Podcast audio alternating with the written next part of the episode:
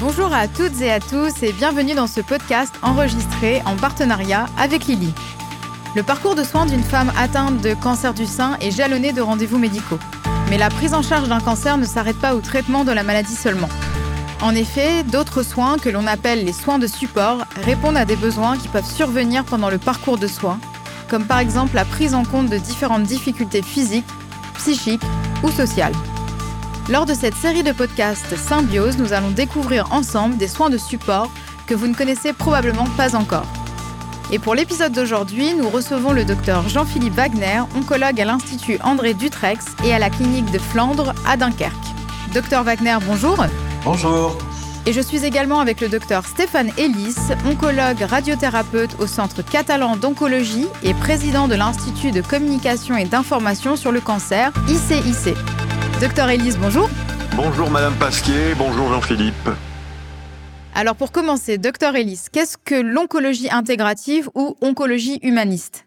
Oui, l'oncologie euh, intégrative ou oncologie holistique, ou la dénomination que je préfère étant euh, l'oncologie humaniste, est une médecine qui s'occupe autant de l'organe malade que de la personne porteuse de cet organe malade pour une prise en charge de l'homme total.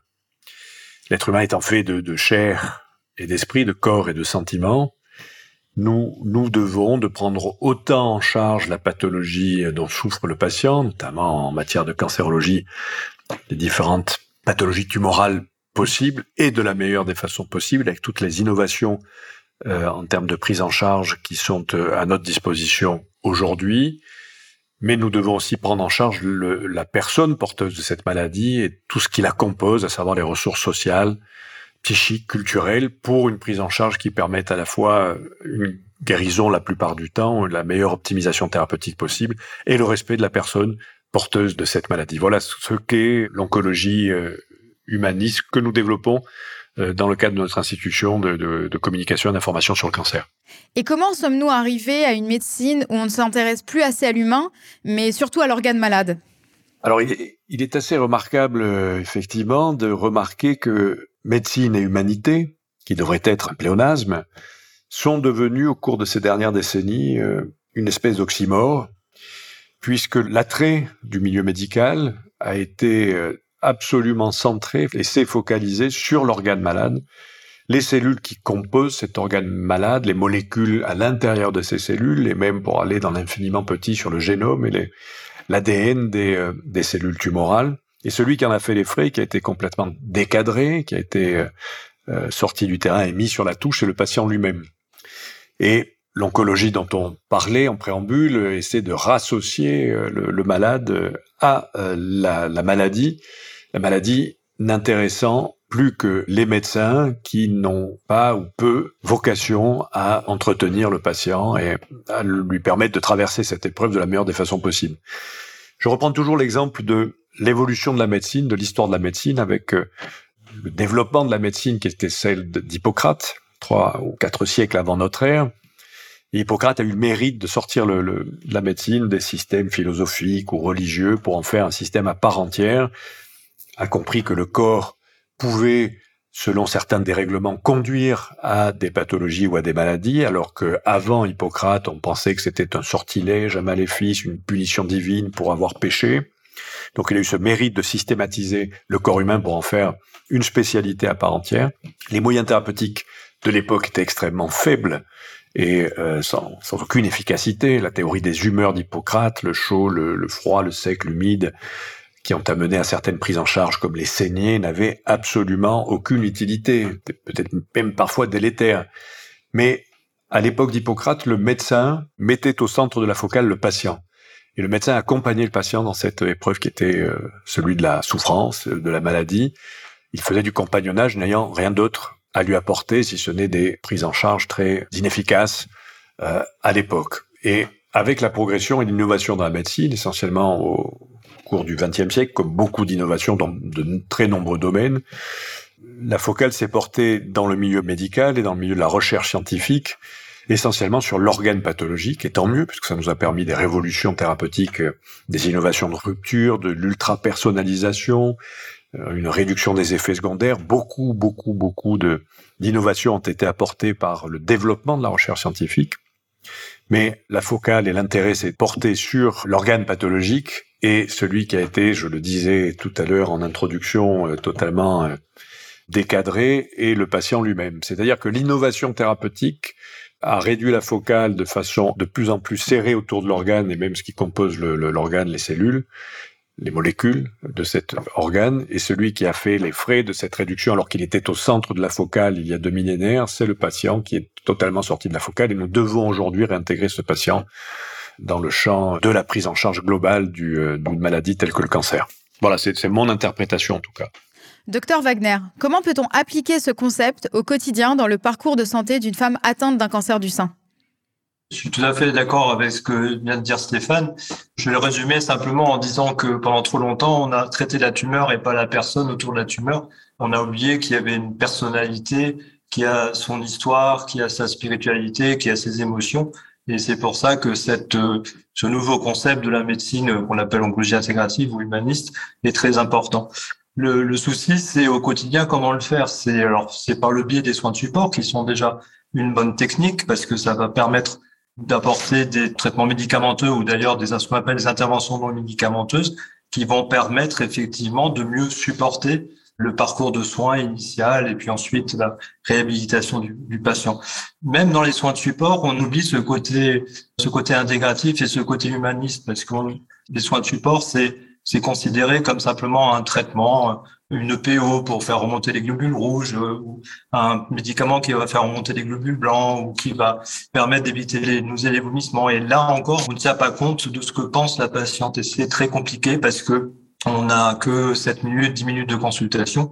Et il faut donc arriver à décortiquer la patiente en essayant le plus possible de lui laisser un moment d'expression sur son ressenti son ressenti profond, aussi bien émotionnel que spirituel.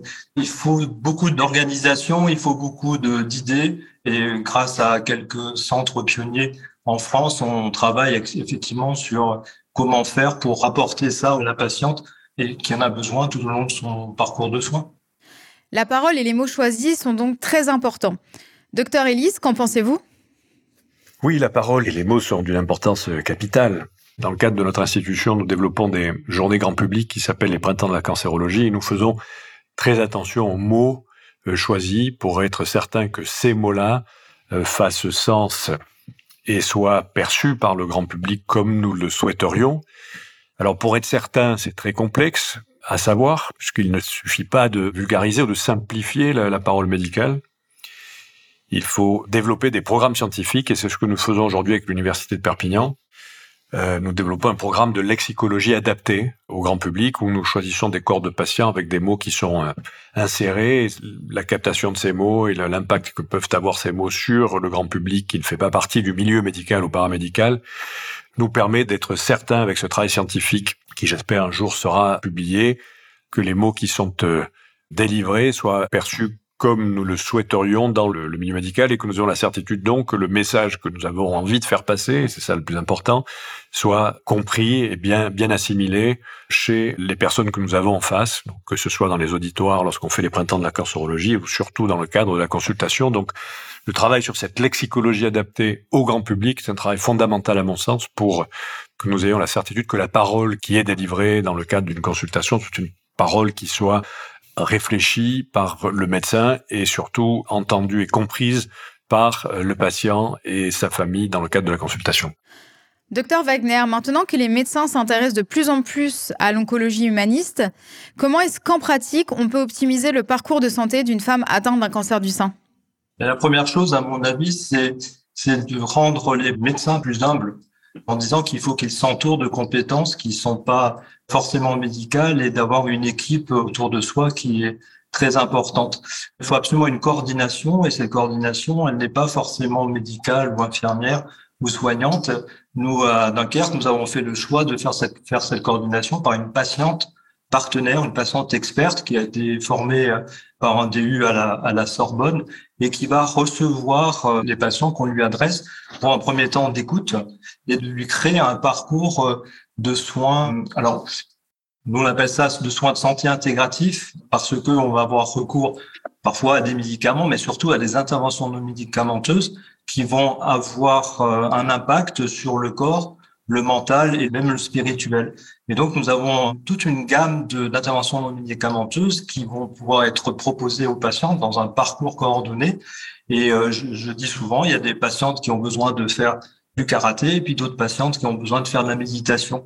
Mais toujours dans l'idée d'avoir une intégration corps-esprit. C'est absolument quelque chose qui est essentiel parce que il y a une intrication entre ces trois sphères. Hein. Je rajoute le spirituel et tout ça, c'est véhiculé par les émotions qui vont avoir un impact soit sur le corps, soit sur sur l'esprit. Et donc pour moi, le maître mot pour euh, développer ces techniques et euh, optimiser le parcours de santé, c'est vraiment d'avoir tout un panel de professionnels qui vont proposer des interventions non médicamenteuses adaptées et surtout évolutives parce que on n'a pas les mêmes besoins en début de prise en charge de chimiothérapie comme après une radiothérapie quand on va se remettre euh, éventuellement en activité professionnelle. Donc c'est à la fois un parcours coordonné et évolutif tout au long de la prise en charge de la patiente. Merci à vous deux pour ce point de vue qui pourra, je l'espère, inspirer d'autres praticiens à mettre en place des initiatives comme celle-ci dans leur centre. Merci à vous, chères auditrices et auditeurs, pour votre fidélité. Quant à moi, je vous donne rendez-vous le mois prochain pour un nouveau podcast Symbiose.